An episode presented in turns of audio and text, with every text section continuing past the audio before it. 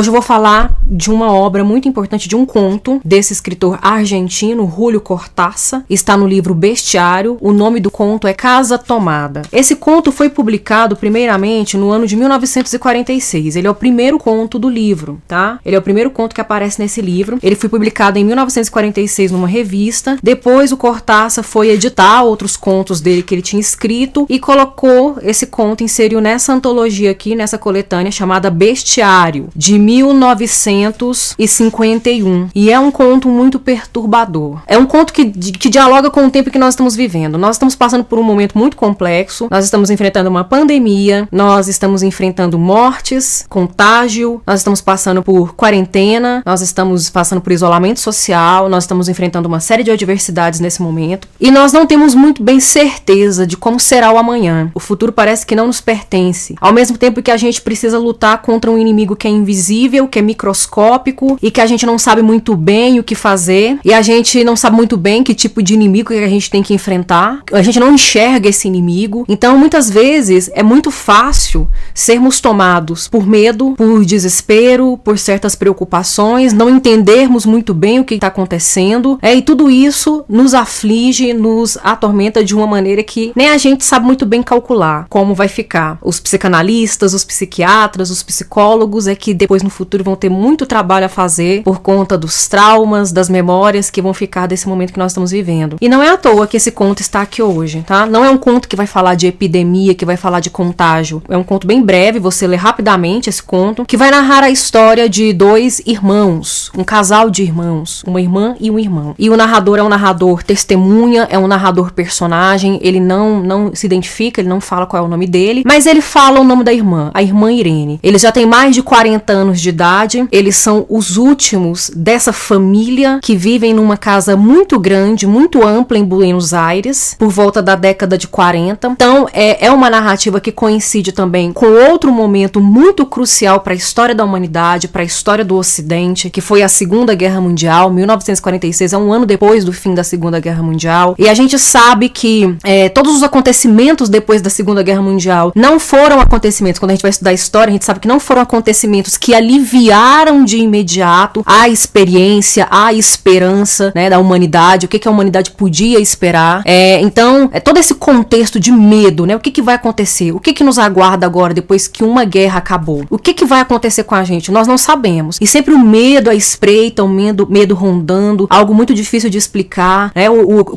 pertenceu a esse gênero literário, que foi da literatura fantástica, contava muito com esses elementos insólitos na sua narrativa, acontecimentos de difícil explicação. E na vida, gente, nem tudo realmente é explicável, né? Nem tudo a gente consegue explicar, nem tudo a gente consegue entender. E esse casal de irmãos que vive de uma maneira muito estranha, muito peculiar nessa casa, porque eles são os últimos da família, é, se eles morrerem, acabou a família deles, eles vivem uma relação muito estranha, porque ela, há sugestões de que ela pode ser um pouco incestuosa. Eles afirmam que não se casaram, né? Aliás, o narrador fala que a irmã não se casou, a irmã Irene não se casou, ele também não se casou, decidiram viver os dois juntos. Eles dois, como um casal vivendo naquela casa antiga da família, era suficiente para manter a memória da família viva. Então toda essa situação cria uma atmosfera muito, muito peculiar e muito estranha dentro desse conto. A casa ampla, uma casa enorme, mas eles ocupavam apenas o menor lado da casa. Muito bonita, muito aconchegante, mas poderia ter oito pessoas vivendo sem estorvar uma outra. Então a casa muito grande para um casal apenas viver sozinho. Todos os dias se levantavam cedo, distribuíam as atividades domésticas, de arrumar casa, de lavar a louça, até a hora do almoço e passavam o resto do dia. Ela, a irmã, fazendo seu tricô, tecendo, destecendo. A gente tem então aqui uma, uma referência não só a Penélope, né, da Odisseia, que era essa mulher que tecia e destecia durante a noite para ter nas suas próprias mãos o seu destino, mas a gente também tem referência às próprias fiandeiras do destino da mitologia grega, né, de elas girarem a roda da fortuna, elas cortarem o fio, elas medirem o fio e tecerem o destino. E também um conto da, da Marina Colassante intitulado A Moça Tecelã, que é uma moça que também ela vai tecer e criar o seu próprio destino, a sua própria vida. Mas o que que acontece é que a gente tem uma ironia, porque embora ela seja uma tecelã, ela tem essa habilidade do tricô, de tecer, de construir e de desconstruir, né, de, de criar e de destruir, ela não tem o seu destino nas suas mãos. Ela nem sabe o que que é que é a ameaça, nem sabe o que é a ronda. E ele, o irmão, por outro lado, ele é um apreciador de literatura francesa. E ele afirma num determinado momento do livro que em 1900, desde 1939, no momento do conto, ele fala que desde 1939 não chegava nada de valioso à Argentina. Nada de valioso referente à literatura. Que ele vai dar uma volta na cidade para procurar em livrarias e em sebos livros novos da literatura francesa e ele não encontra nada. Então, desde 1939, Buenos Aires, a Argentina, está fechada. Então, essa atmosfera de repressão, de negação e de censura também aparece no conto. Só que é tudo muito incerto, é tudo muito, é muito nebuloso. É um conto que você termina de ler e fica em aberto, várias sensações em aberto. O Julio Cortázar foi um dos maiores teóricos do conto. Ele se inspirou não só teoricamente, mas literariamente também, ele se inspirou muito no Edgar Allan Poe. Esse conto, inclusive, estabelece um diálogo com A Queda da Casa de Usher, do Edgar Allan Poe, é, em que nós temos também um casal de irmãos, o Roderick Usher e a Madeline Usher, que vivem sozinhos numa casa gigantesca, já tem mais de 40 anos de idade, não planejam se casar, não planejam ter filhos, e a relação deles é uma relação muito complicada porque parece muito mais um matrimônio, parece muito mais um casal de marido e mulher do que um casal de irmãos. E lá eles são gêmeos. Aqui eles não são gêmeos, mas a Irene também é um duplo. Ela é uma projeção desse narrador testemunha, desse narrador personagem aqui. Até que um dia, após o almoço, eles estão descansando, na parte maior da casa ele escuta ruídos, barulhos estranhos como se tivesse uma cadeira caindo sobre o tapete, é cochichos, pessoas sussurrando, e ele fica apavorado. Ele corre e fecha a porta dupla de carvalho violentamente, tranca, passa o ferrolho e vira para Irene e fala: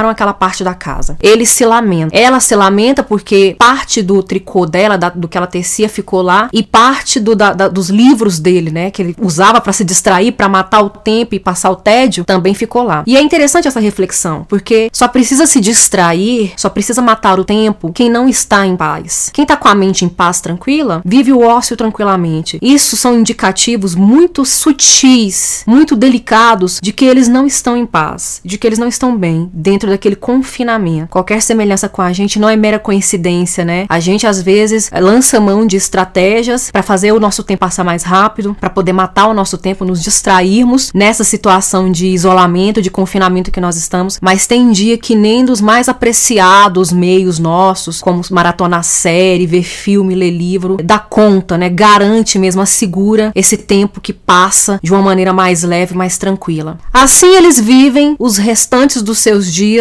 com apenas uma parte, a parte menor da casa, até que essa parte menor da casa também é tomada. O que que é quem toma essa casa? Por que que essa casa é tomada? Gente, essas explicações elas ficam no ar, elas ficam vagas, elas ficam em aberto, é justamente para a gente poder refletir sobre certas coisas que não têm explicação. Nem tudo na vida admite uma explicação racional. Tem muita coisa, inclusive, que a gente passa, que a gente supera e a gente não tem resposta. Por que aquilo aconteceu? Para que aquilo aconteceu? Quem foi mediador responsável por aquilo que aconteceu? Então é uma narrativa que vai conversar com a gente nesse momento, não pelo mundo lá fora, pelo que, que o mundo lá fora está nos mostrando, mas é uma narrativa que conversa com a gente pelo que está se passando aqui dentro. O que que eu estou temendo? Qual é o meu inimigo? Como lidar comigo mesma e comigo mesmo nessa situação? Existem coisas que têm explicação? Não, nem tudo tem explicação. Existem coisas que são estranhas demais, são insólitas demais, talvez nem a ficção daria conta de resolver. É só na realidade que esse tipo de coisa é possível. Já pararam para pensar muitas vezes como a realidade é muito mais absurda do que do que a ficção? Então, essa aqui é uma indicação que eu deixo para vocês, não só esse conto, mas todos os contos que estão presentes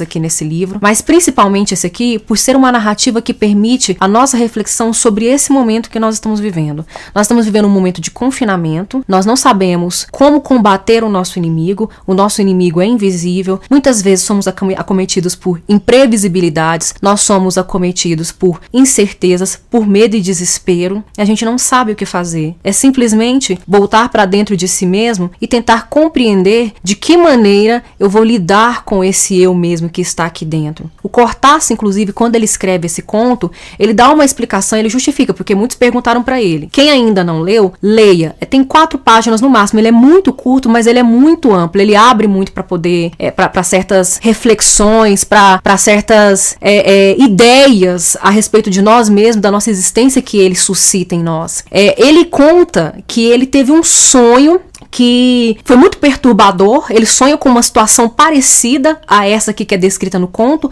acorda sobressaltado e resolve escrever. Pá, pá. Depois que termina de escrever, aí ele vai burilar, vai mexer, tanto é que esse conto foi republicado. A primeira vez ele foi publicado em 46 e, e depois que ele foi publicado novamente no livro, em 51. E aí ele, ele gostava de conversar com as pessoas, de falar assim: olha, gente, o é, que, que vocês acham desse conto? O que, que vocês interpretam? Esse conto tem múltiplas interpretações.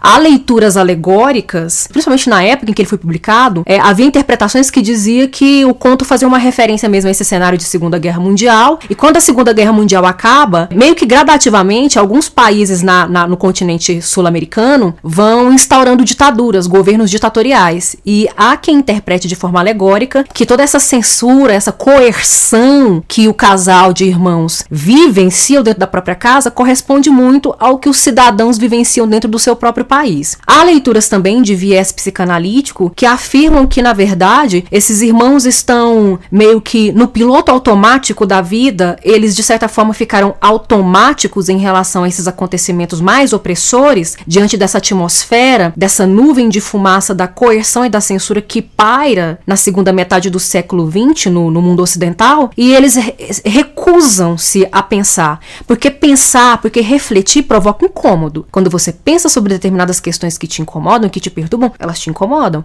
Quanto mais você revira, você escava, mais os bichos do subterrâneo saltam e muitos podem ser bem ameaçadores e você precisa às vezes enfrentá-lo com mais força, com mais com mais coragem. E muita gente às vezes se esquiva disso. Né? Muita gente às vezes se esquiva da reflexão, se esquiva do pensar. E a leitura psicanalítica afirma que os irmãos fazem isso. Mas quando os ruídos na casa começam a ser muito perturbadores, eles preferem fugir e ir para o espaço público da rua, em vez de ficar dentro da casa, fazendo essas reflexões. E o que, que é interessante? Porque dentro de leituras psicanalíticas e de tendências a interpretar a literatura por um viés mais imaginário e mais simbólico, a casa realmente representa a mente humana e os determinados cômodos podem corresponder às partes da mente humana, sendo essas partes mais obscuras e menos visitadas correspondentes ao nosso inconsciente. Então, essa segunda parte maior da casa que eles não visitavam tanto poderia corresponder então a essa inconsciência, a essa parte em que ficam depositadas as nossas experiências, as nossas memórias, que a gente não quer encarar o tempo todo ou que simplesmente simplesmente o aparelho psíquico decide que não vão encarar o tempo todo, porque pró a própria mente humana não daria conta, a própria existência daquela subjetividade não daria conta de encarar aquela, aquelas reflexões, aquelas constatações, aquelas informações mentais. Então, Cortázar, ele conta que teve um sonho e ficava pedindo para as pessoas fazerem interpretações. E ele diz que gostava de ouvir, há uns relatos, uns registros dele em cartas, que ele gostava de ouvir o que as pessoas diziam, quais eram as interpretações que as pessoas tinham para esse conto, porque cada vez que uma pessoa dava uma nova interpretação, ele conseguia ressignificar o texto que ele mesmo produziu. Então, essa coisa de que o autor também tem total controle sobre a, sobre a obra, total controle ele não tem, tá? Ela passa a, a ocupar uma outra dimensão. Depois que ela é concluída e que ela está publicada, ela passa a ocupar uma outra dimensão. E é por isso que hoje eu me aproprio desse objeto e também aconselho vocês, compartilho com vocês essa ideia de se apropriar desse objeto, dessa leitura, para poder refletir sobre esse momento que nós estamos vivendo. Porque nós estamos vivendo um, um, um momento de múltiplas facetas. Nós estamos vivendo um momento com vários aspectos, com, com, várias, com várias nuances que nós precisamos encarar. Não é só a possibilidade de morrer de uma doença que é terrivelmente contagiosa, mas é também a necessidade de saber lidar com todas essas informações e como elas afetam a nossa cabeça, como elas afetam a nossa subjetividade, de que maneira nós vamos sair disso e sabemos que depois que conseguimos vencer esse primeiro impacto, nós vamos ter outras adversidades para enfrentar, resultantes desse grande inimigo que nós estamos enfrentando no momento, que é um inimigo invisível, um inimigo microscópico, e infelizmente ele está com essa vantagem sobre nós, porque nós não sabemos muita coisa sobre ele ainda. E de que maneira a gente pode continuar mantendo a nossa humanidade, né? Pensando agora lá no Camus e no ensaio sobre a cegueira do José Saramago, manter a nossa humanidade no momento em que estamos sendo tão embrutecidos e testados é, ao máximo nessa situação limite que estamos vivendo. Fique em casa com a literatura. Um beijo e até a próxima.